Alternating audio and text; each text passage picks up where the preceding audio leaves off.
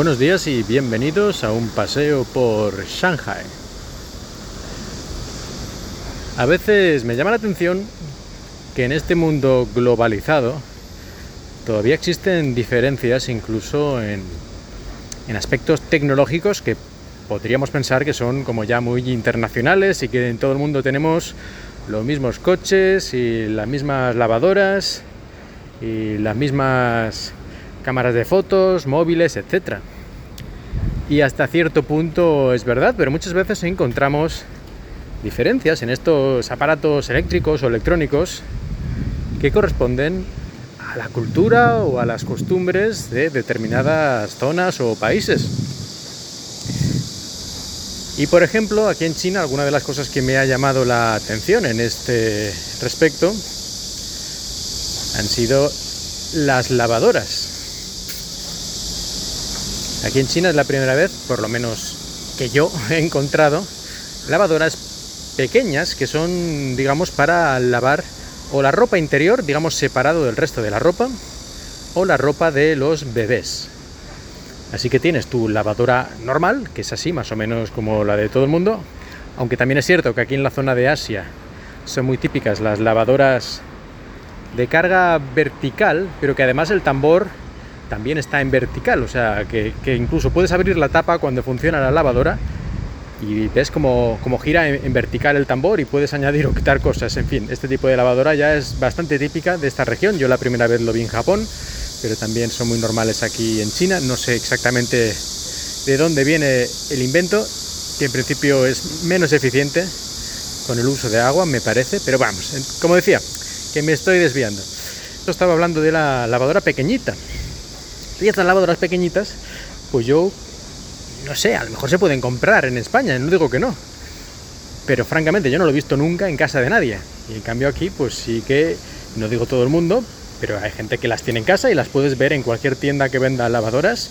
También venden estas lavadoras más pequeñitas para ropa interior o de bebés. Sueles tener las dos, la normal y esta. Incluso hay lavadoras que tienen las dos cosas juntas, es decir, la parte de abajo es lavadora normal y luego arriba tienen pues como unas mini lavadoras ya incluidas en la propia estructura que son eso para la ropa interior o para la ropa de bebés. Y aparte de esto otra cosa que me llama la atención respecto a diferencias culturales y tecnología son los aires acondicionados. Aquí en China los aires acondicionados existen los normales digamos como los que tenemos en la mayoría de los países europeos, que son los de split, es decir, afuera tenemos el compresor y tal, cacharro fuera y luego un tubo que lleva hasta la unidad interior en la pared, así un poco alargada y tal, ahí arriba en la pared, pues el aire acondicionado que tenemos casi todos en España. Pues aparte de ese tipo, que también es muy normal, aquí no es nada raro ver otro tipo, que son las torres. Fuera también tienen el mismo compresor, una caja y cuadrada grandota fuera con el ventilador, muy bien, pero la parte de dentro, en la parte interior, es una especie de torre, por así decirlo, que se pone en el suelo, es decir, no, no está colgado en la pared, sino que es un cacharro vertical de unos 2 metros de alto y de ahí sale el aire.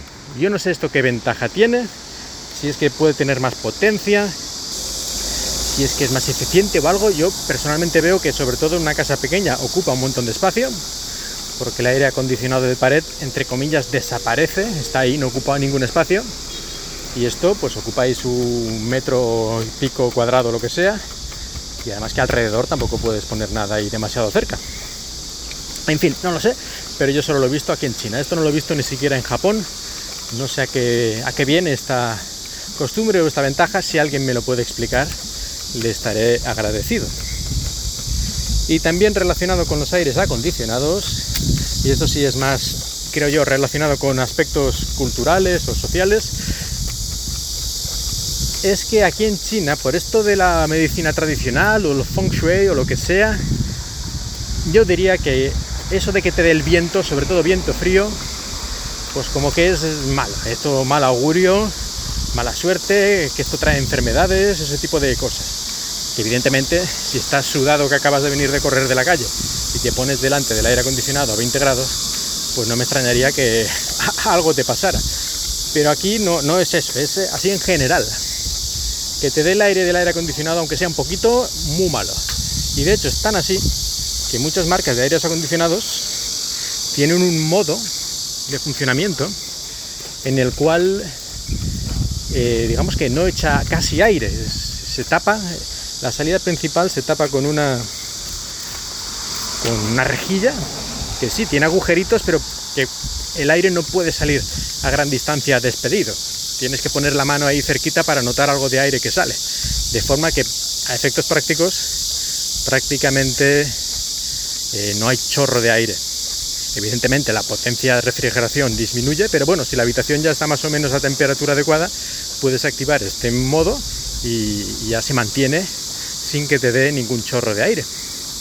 Yo esto no lo había visto nunca, no sé si también últimamente se ha puesto de moda en otros países o qué, pero yo diría que esto es algo que viene influenciado por aspectos de la cultura china, como he dicho, de, eso, de, del feng shui, de la salud, de la medicina tradicional y estas cosas, que los vientos, las aguas, el calor y el frío, pues lo tienen siempre muy en cuenta. Pues nada, esto es todo lo que quería contar hoy. Y aquí os dejo escuchando las cigarras, que como ya sabéis, en verano en estas regiones son de potencia ultra extra.